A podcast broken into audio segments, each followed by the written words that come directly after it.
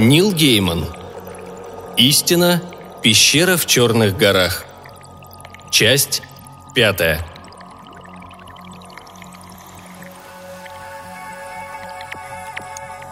Когда солнце встало, я вошел в пещеру. Там было сыро. Я услышал, как по стене стекает вода и почуял ветер на лице, что было странно, потому что внутри горы ветра нет. Я представлял себе пещеру полной золота. Целые поленницы золотых брусков, мешки золотых монет. Золотые цепи и золотые кольца, золотые блюда, что громоздятся, как фарфор в доме богача. Я воображал богатство, но ничего такого не увидел. Только тени – только скалы. Зато тут было нечто другое. Оно ждало. У меня есть тайны, но одна спрятана под всеми остальными. И даже мои дети ее не знают. Хотя жена, видимо, подозревает о ней. Моя мать была смертной, дочкой мельника. Мой отец пришел к ней с запада, и на запад вернулся, натешившись. Я не строю иллюзий по поводу его отцовства. Наверняка он не вспоминает о ней, да и вряд ли знает о моем существовании. Но он оставил мне тело. Небольшое, быстрое и сильное. Возможно, я пошел в него и в других смыслах. Трудно сказать. Я уродлив, а мой отец был красив. Во всяком случае, так говорила мне мать, хотя он мог отвести ей глаза. Интересно, что я увидел бы в этой пещере, если бы моим отцом был какой-нибудь трактирщик из низин? «Ты бы увидел золото», – произнес шепот, который и не был шепотом, откуда-то из сердцевины горы. Это был одинокий голос, рассеянный и скучающий. «Я бы увидел золото», — повторил я вслух. «Оно было бы истинным или мороком?» шепоте послышалась усмешка. «Ты мыслишь как смертный, для которых все либо одно, либо другое. Они увидят золото, коснутся золота. Они унесут золото с собой, постоянно ощущая его тяжесть. Они выменяют у других смертных на него, что захотят. Какая разница, есть оно или нет, если они его видят, касаются, крадут, если они за него убивают. Им нужно золото, и я даю им золото. И что берешь взамен? Мало, ибо нужды мои невелики. А я стара, слишком стара, чтобы последовать за сестрами на запад. Я пробую на вкус их удовольствие и радость. Я кормлюсь тем, что им не нужно, и что они не ценят лизну сердце, кусну совесть, отщипну от души. А взамен кусочек меня выходит из пещеры вместе с ними. Смотрит на мир их глазами, видит то, что они видят, пока их жизни не кончаются, и я не забираю свое. Ты покажешься мне? Я видел в темноте лучше, чем любой человек, рожденный от мужчины и женщины. В тенях что-то мелькнуло, а потом они сгустились и сместились, и мне открылось нечто бесформенное на той грани, где восприятие встречается с воображением. Я встревожился и сказал то, что положено говорить в таких случаях. Прими вид, который не повредит мне и не оскорбит мое зрение. «Ты этого хочешь?» Далекое капанье воды. «Да», — сказал я. Оно вышло из теней и уставилось на меня пустыми глазницами. Улыбнулось истертыми желтоватыми зубами. Оно было все из костей, кроме волос. А волосы были рыже-золотистыми, обернутыми вокруг ветви боярышника. Это оскорбляет мое зрение. «Я взяла его из твоей головы», — сказал шепот, хотя челюсть скелета не шелохнулась. Я выбрала то, что ты любил. Это твоя дочь, Флора. Какой ты видел ее в последний раз?» Я закрыл глаза, но фигура не уходила. «Разбойник ждет тебя у входа в пещеру. Он ждет, когда ты выйдешь. безоружный и нагруженный золотом. Он убьет тебя и возьмет золото из твоих мертвых рук. Но я не выйду с золотом, так ведь? Я подумал о Калуме Маккиносе. У него седая волчья грива, серые глаза и острый кинжал. Он выше меня, хотя все мужчины меня выше. Я сильнее и быстрее, но он тоже быстр и силен. Он убил мою дочь, подумал я. А потом подумал. Моя ли это мысль? Или она вползла в мою голову из теней? Вслух я сказал – из пещеры есть другой выход? Ты выйдешь, как вошел, через устье моего дома.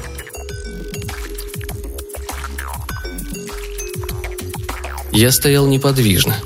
Однако в мыслях я был как пойманный в ловушку зверь, мечущийся туда-сюда, не находящий зацепки, утешения, выхода.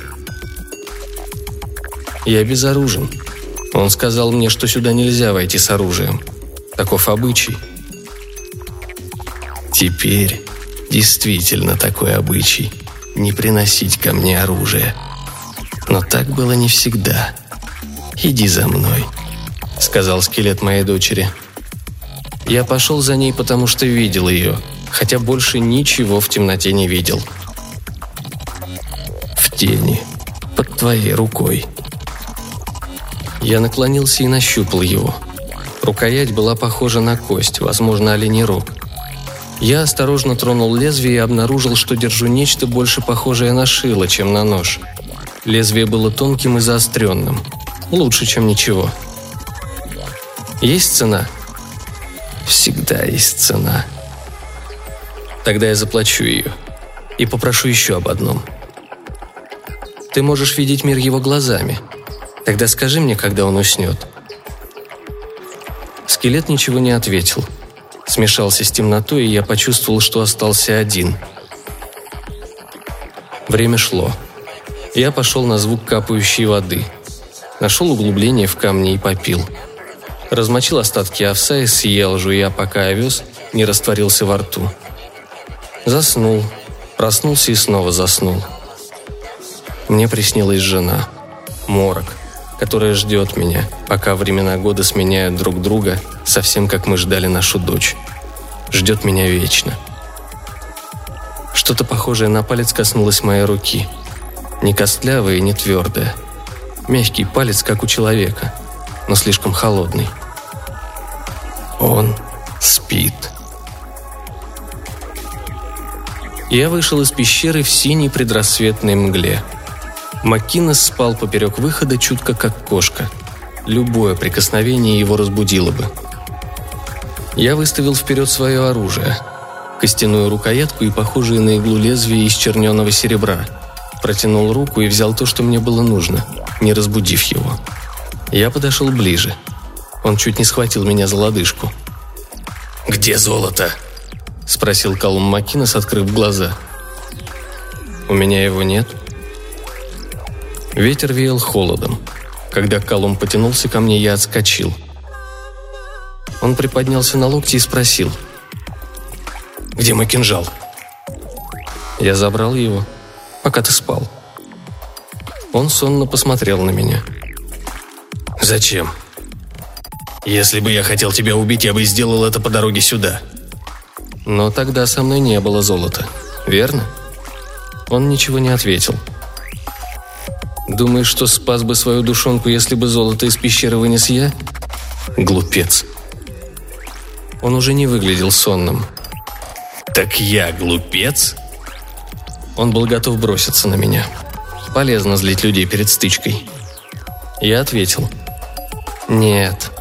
Я встречал глупцов и дурней, и они счастливы в своей глупости, будь у них даже солома в волосах. Ты слишком мудр для глупости. Ты ищешь горе и несешь с собой горе. Ты призываешь горе ко всем, кого коснешься. Тогда он встал, сжимая в руке камень как топор и пошел вперед. Я невысок, и он не мог ударить меня, как ударил бы мужчину своего роста. Он наклонился. Это было ошибкой. Я крепко стиснул костяную рукоятку и быстро, как змея, ударил вверх кончиком шила. Я знал, куда мечу, и знал, что от этого будет. Маккинес уронил камень и схватился за правое плечо. «Рука! Я не чувствую руку!» Он стал ругаться, оскверняя воздух проклятиями и угрозами. Утренний свет на верхушке горы придавал всему красивый синий оттенок. Даже кровь, которая начала пропитывать одежду Маккинеса, казалась фиолетовой. Он отступил на шаг назад, оказавшись между мной и пещерой. Я почувствовал себя в ловушке. За моей спиной вставало солнце. «Почему ты без золота?» – спросил он. Его рука безвольно обвисла. «Для таких, как я, там золота нет», – ответил я. Тогда он бросился вперед и пнул меня ногой. Кинжал шила вылетел из моей руки. Я вцепился в ногу Калума, и мы покатились с горы. Я увидел торжество на его лице, а потом я увидел небо. А потом дно долины оказалось надо мной, и я полетел вверх прямо к нему. А потом оно оказалось внизу, и я начал падать навстречу смерти. Мир превратился в головокружительную вереницу камня, боли и неба. И я знал, что уже покойник, но все равно цеплялся за ногу Калума Маккинеса. Я увидел летящего Беркута, только не разобрался, подо мной или надо мной, в просветном небе, в осколках времени и восприятия, в боли. Я не боялся – не осталось ни времени, ни пространства для страха. Ни в уме, ни в сердце. Я падал сквозь небо, цепко держась за ногу человека, который пытался меня убить. Мы врезались в камни, покрывались ссадинами и ушибами, а потом остановились. Меня дернуло и чуть не сбросило скалому Маккинуса к смерти внизу. Склон давно обрушился, и осталась полоса камня без выступов и выемок – гладкое, как стекло. Но это под нами. А там, где оказались мы, был карниз. И на карнизе – чудо. Там, где уже не растут деревья, где у них нет никакого права расти, прижился куст боярышника. Карликовый и узловатый, совсем небольшой, хоть и старый. Его корни вросли в гору, и именно он поймал нас в свои серые объятия – я отпустил ногу Калума Маккинеса и слез с нее. Встал на узком карнизе и посмотрел на край обрыва. Пути вниз не было. Совсем. Я посмотрел вверх. Возможно, если карабкаться медленно и если повезет, мне удастся подняться. Если не пойдет дождь. Если ветер не будет слишком жаден. Да и какой у меня выбор? Голос. «Стало быть, ты оставишь меня здесь умирать, карлик?» Я ничего не сказал. Мне было нечего сказать. Его глаза смотрели на меня. «После твоего удара я не могу шевельнуть правой рукой, а падая я, похоже, сломал ногу. Мне не подняться на гору». Я ответил. «Может, я поднимусь, а может и нет». «Поднимешься», я видел, как ты лазаешь. Когда ты спас меня во время перехода через водопад. Ты вскарабкался по тем камням, как белка по дереву. Я верил в свои способности меньше. Маккинес сказал. «Поклянись всем, что для тебя свято. Поклянись своим королем, который ждет за морем с тех пор, как мы выгнали его подданных с этой земли. Поклянись тем, что дорого для существ вроде тебя. Поклянись тенями, орлиными перьями и тишиной. Поклянись, что ты за мной вернешься. «Ты знаешь, что я за существо?» – спросил я. «Я ничего не знаю. Только то, что хочу жить». Я задумался. Клянусь. Клянусь тенями, орлиными перьями и тишиной. Клянусь зелеными холмами и стоячими камнями. Я вернусь. «А я бы уже тебя убил», — со смехом сказал человек в кусте боярышника, словно удачно пошутил. «Я собирался убить тебя и забрать золото». «Знаю». Его волосы обрамляли лицо седым, как волчья шкура ореолом. На щеке краснела ссадина. Ты мог бы сходить за веревкой и вернуться. Моя веревка там, у входа в пещеру». «Да», — сказал я. «Я вернусь с веревкой». Я внимательно посмотрел на скалу. Иногда в горах цепкий глаз может спасти тебе жизнь. Я видел, где надо проходить, видел весь свой путь вверх по склону. Мне показалось, я вижу карниз перед пещерой, откуда мы упали, когда дрались. Я подул на ладони, чтобы подсушить пот. «Я вернусь за тобой. С веревкой». Я поклялся. «Когда?» – спросил он, прикрыв глаза. «Через год», – ответил я. «Я приду сюда через год». Его крики преследовали меня, пока я полз, стискивал пальцы и подтягивался по склону. Его крики смешивались с воплями огромных хищников и преследовали меня весь путь с Туманного острова, откуда я не привез ничего, чтобы оправдало мои старания и мое время. Я буду слышать его крик на краю ума, засыпая или просыпаясь, и так будет, пока не умру. Дождь утих, а ветер пытался сдуть меня со скалы. Но у него ничего не вышло.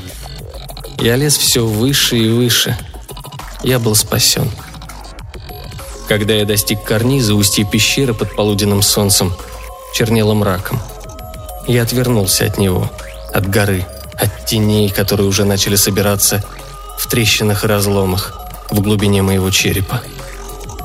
Я начал долгий путь с туманного острова. В мой дом вели сотни дорог и тысячи троп, а в конце меня ждала жена.